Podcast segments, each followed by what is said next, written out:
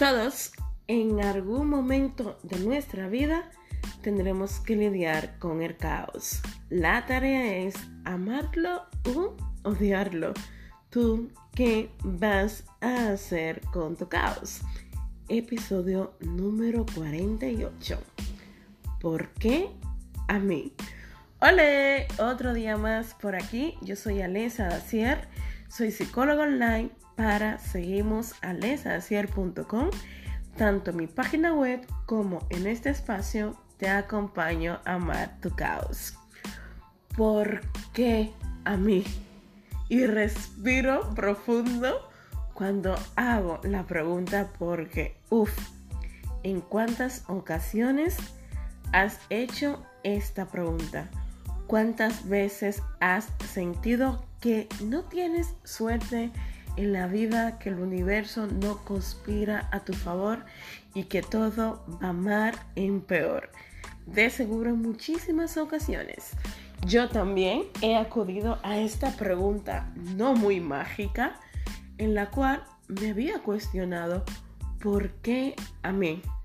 ¿Por qué? ¿Por qué a mí? Y luego con el pasar del tiempo reconocer y entender que las cosas que vivimos, la mayoría de las personas también lo vive. Y es cierto, cuando estamos en medio del caos, creemos que lo que estamos sintiendo, viviendo, es algo que solamente me pasa a mí. Y no es así. ¿Por qué a mí? Es una pregunta muy peligrosa. Lo digo porque rara vez lo hacemos cuando todo va bien en nuestra vida.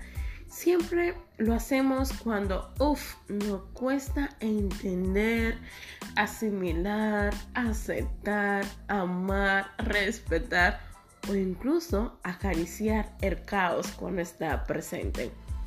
Digo que es una pregunta peligrosa porque pocas veces nos lleva a reaccionar y darnos cuenta que tenemos recursos para lidiar con una situación X que nos cuesta gestionar. Aquí no se trata de buscarle el lado positivo a las cosas. Es algo que hace mucho tiempo he dejado de hacer porque no todo lo que nos sucede en la vida va a tener un lado positivo, un, aprendizaje o un sentido, lamentablemente. Cuando te hagas la pregunta ¿por qué a mí? Sería bueno analizar desde qué lugar haces dicha pregunta. Del lugar de la desesperación, desde el lugar del victimismo, que es un papel muy bonito y que cuesta bastante salir de él cuando hemos caído en sus trampas. O desde el lugar de, uff, quiero cambiar algo en mi vida, no sé cómo hacerlo, pero quiero cambiarlo.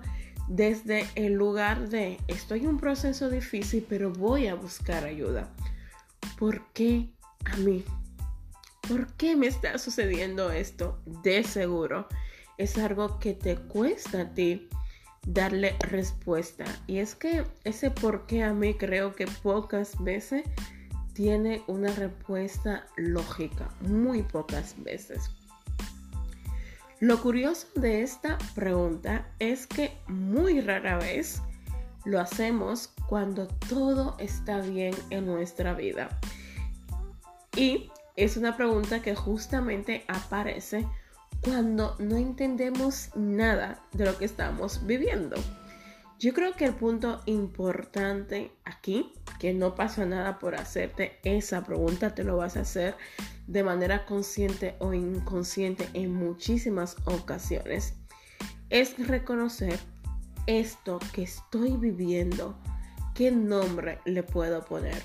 Esto que estoy viviendo, aunque sea difícil de asimilar, de aceptar, yo, ¿qué puedo hacer para que esta situación X no me atormente más, no me lleve a creer que no puedo gestionar mi vida?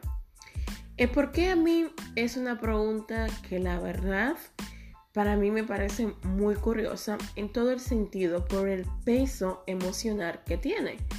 Cuando nos hacemos esa pregunta, sentimos como que, uff, de esto no voy a salir.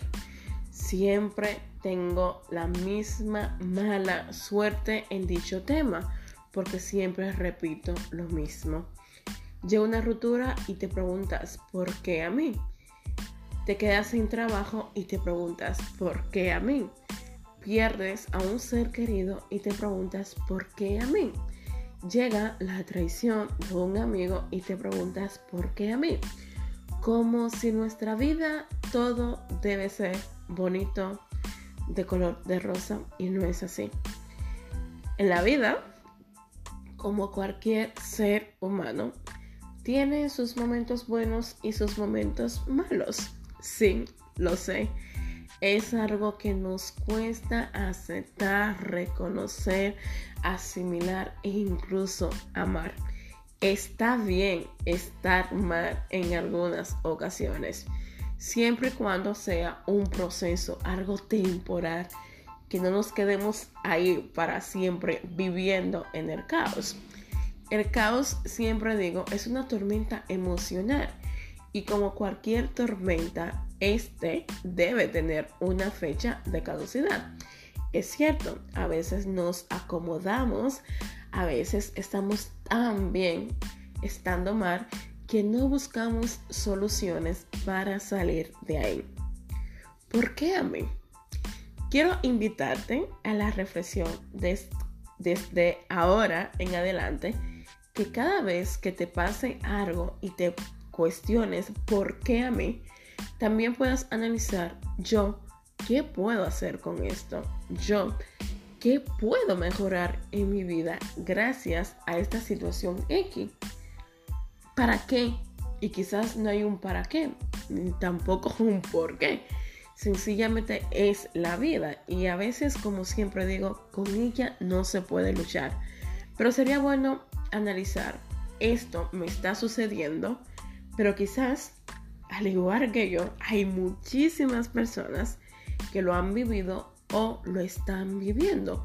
Buscar un punto de referencia para ver cómo esas personas que han pasado por procesos parecidos al tuyo han salido, lo han gestionado y le han dado otro sentido a su a ese caos. Es cierto, aunque vivimos circunstancias parecidas, gracias a ser personas diferentes, nos lleva a nosotros a reaccionar de manera totalmente diferente.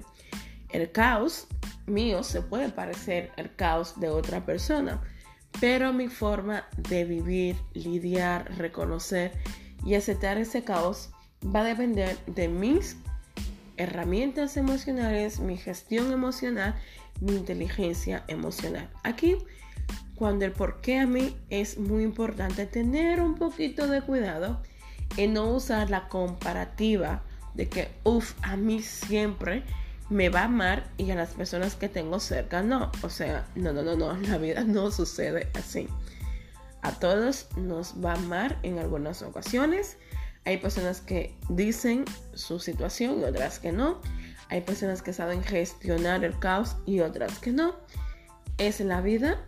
A veces en ella todo tiene sentido y muchas veces en ella las cosas tampoco tienen sentido. El por qué a mí ojalá que sea desde un lugar para darme cuenta que a pesar de lo difícil, lo caótico que es amar el caos, la vida es lo que es. Tengo derecho a romperme, tengo derecho a que las cosas no vayan bien en algunas ocasiones.